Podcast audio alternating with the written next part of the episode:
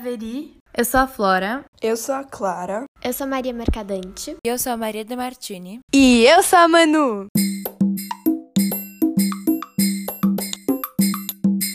Bom, hoje a gente vai falar sobre o livro Festa no Covil, do Juan Pablo Villa-Lobos. Ele é um escritor e empresário mexicano cuja marca característica é o humor negro particular, iconoclasta. Ele tem esse jeito típico de destruir imagens religiosas dos livros e, por incrível que pareça, ele ficou bem famoso por isso. O livro é dividido em três partes e não tem nenhum capítulo, o que, na minha opinião, pelo menos, é muito bom, porque eu consigo ler mais sem parar. Como a história é narrada por uma criança, tem uma linguagem mais informal e é bem fácil de ler, além de que este é um livro curto de apenas 82 páginas. Uma das primeiras coisas que percebemos do livro é que parte do seu contexto é o tráfico. O que eu sei é que podemos todos concordar que o livro, apesar dele ser curto e direto, traz sensações extremamente conflitantes que nos fazem questionar as relações e o comportamento da sociedade em uma perspectiva completamente diferente. Já que no livro, além de falar de um assunto importante, o tráfico, que não costumamos falar, também é narrado por uma criança, o que nos faz entender um ponto de vista paralelo. O tráfico, como sabemos, é ilegal e causa milhares de mortes todos os dias, além de que provoca a violência que acontece constantemente nas ruas com o traficante e o usuário, o comprador. É muito tocante ler um livro que tem como foco principal o tráfico, porque assim percebemos o impacto que esse tipo de trabalho tem, não só na vida do traficante, como a de todos no seu redor. Nesse caso, seu filho, tão pequeno e inocente, já está completamente submerso à vida do pai e tem acesso a armas, cadáveres, mortes e muita violência. Isso tudo acaba sendo um choque de realidade assustador, né? Já que nesse mesmo movimento de criminalidade está envolvido tanta desigualdade, corrupção e injustiça. Acho que justamente por não termos contato com o que é ressaltado durante a história inteira, me choquei tanto. Me conscientizar do mundo tão cruel e só que é o narcotráfico, por meio de descrições dinâmicas e inocentes de um garotinho, me faz refletir muito sobre essa parte sombria que muitas vezes é invisibilizada. Sim, Manu, eu concordo totalmente. Pois como nos dias de hoje, o Totito está presente em sua casa. Porém, com uma grande diferença. Nós estamos em casa por causa de uma pandemia. Já ele está preso em seu castelo por causa do seu pai. Ambos os ambientes sociais têm como objetivo a proteção, mesmo que os tipos de proteção sejam muito diferentes nos dois casos. Também imagino que naquela casa haja muita influência das atitudes. Bom, apesar do garoto ser deixado de fora dos negócios do pai, vive seus dias inteiros confinado dentro daquele ambiente e não deixa de estar exposto a essa violência através das conversas do pai com seus empregados é algo que aparece bastante nos diálogos e atitudes, principalmente da criança. E é bem comum hoje em dia as crianças dialogarem e conversarem iguais adultos.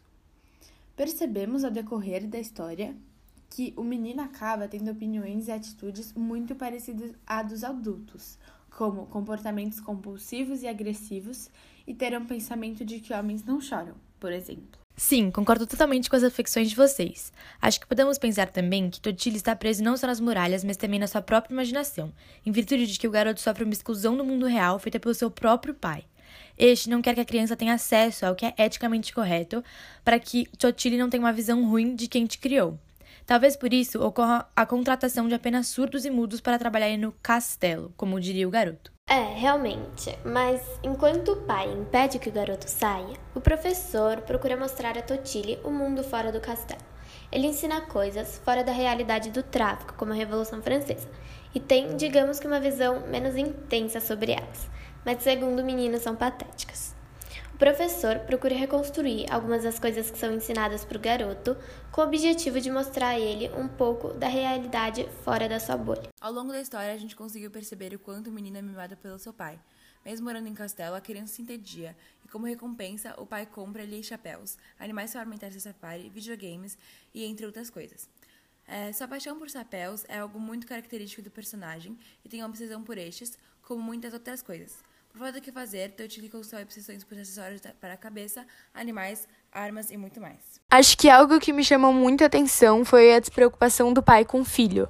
O pai, por ter milhões de coisas para resolver no seu trabalho, ele acaba pouco se preocupando com a infância do menino, que por sinal podemos combinar que é bem estranha. Totichli No entanto, era um garoto só que, por mais mimado e rico que seja, não tinha companhias, não tinha ninguém da sua idade para interagir. A figura paterna é muito importante na vida, principalmente para as crianças, e suponho que em algum momento o pai será remetido a um herói. No caso de Totili, seu pai é visto como uma figura extraordinária e heróica, apesar de ser chefe do tráfico mexicano. Não há dúvidas de que o objetivo de Holocaust em construir aquela casa enorme com segurança máxima tem intenção de proteger a si e seu filho em principal.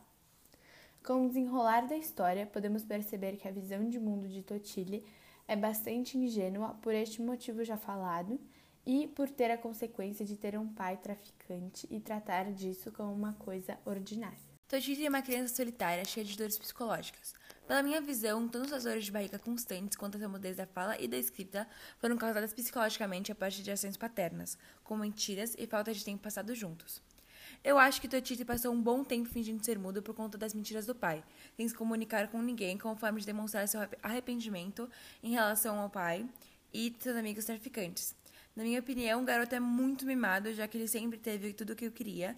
E também, é, nessa parte do livro, quando ele não ganha o que quer, ele faz um tipo de greve e uma bia muito grande. Ao longo da história, fica claro para o leitor entender que o menino de 10 anos Totili é criado por Mazatzinho, já que seu pai é um traficante procurado e, consequentemente, o menino não pode ir à escola.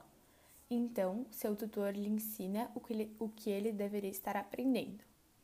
O menino é criado ganhando tudo o que quer na hora que quer, tirando seu desejo por um hipopótamo Ananda Libéria.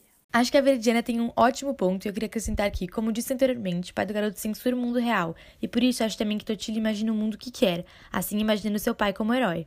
Enquanto o pai continua escondendo a realidade da criança, ela continua a vê-lo como herói. Voltamos já já depois dos comerciais.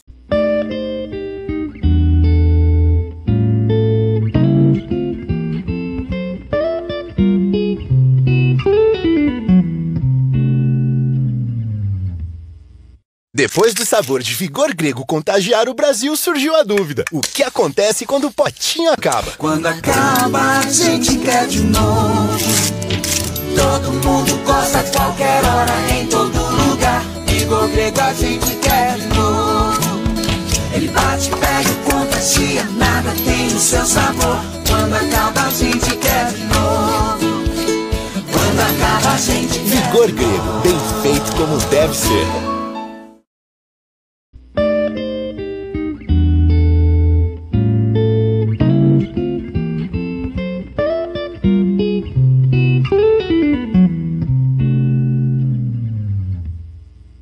Pessoal, estamos de volta agora para falar sobre o final do livro. Particularmente, eu não achei o desfecho muito interessante.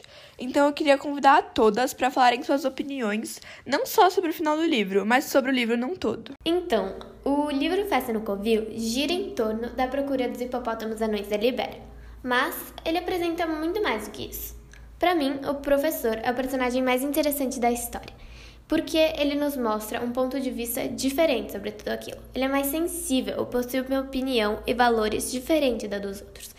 Eu acredito que por conta disso, João Pablo Villa-Lobos achou essencial colocar esse personagem na história justamente como professor do garoto. Uma coisa que me chamou muita atenção no livro é que o pai e o filho têm uma relação de amor que poucas pessoas têm e poucas pessoas podem entender. Na minha visão, o pai e o filho não demonstram amor um ao outro por terem uma visão mais masculinizada. Porém, o autor apresenta pequenas dicas, como o pai ser viciado na proteção deles e de o filho sempre procurar agradar o pai, que mostram que existe muito afeto na relação. Eu acho que o final traz um pequeno resumo de como a relação deles é, básica e com pouco diálogo, mas como disse Jacqueline Woodson, até o silêncio tem uma história para contar, e no silêncio deles é onde o amor se expressa. O livro ressalta assuntos de extrema relevância, até porque se aprofundar no mundo do narcotráfico nos faz aprender muito e amadurecer nossos pensamentos. Por mais que essa não seja uma realidade parecida com a minha, e eu não tenha sentido nenhuma identificação, obviamente, né? Eu consegui sair da minha bolha e entender um sistema, o sistema do tráfico, que talvez nunca teria entendido, porque não me convém. O autor foi muito preciso com as características dos personagens, o que faz o leitor se envolver mais ainda e traz uma dinâmica para o texto. Apesar de tudo, eu adorei ler o livro Festa no Covil. Achei muito importante é, saber mais sobre o tráfico, e mesmo o livro sendo muito pequeno, eu gostei de ler, porque é uma leitura muito gostosa e com muitos fatos que eu não sabia, então me fez entender bastante e aprender bastante também. O livro Festa no Covil não bateu com as minhas expectativas, apesar de apreciar ler livros escritos em primeira pessoa e com posicionamentos infantis. Havia imaginado algo muito mais emocionante de acordo com a apresentação do livro.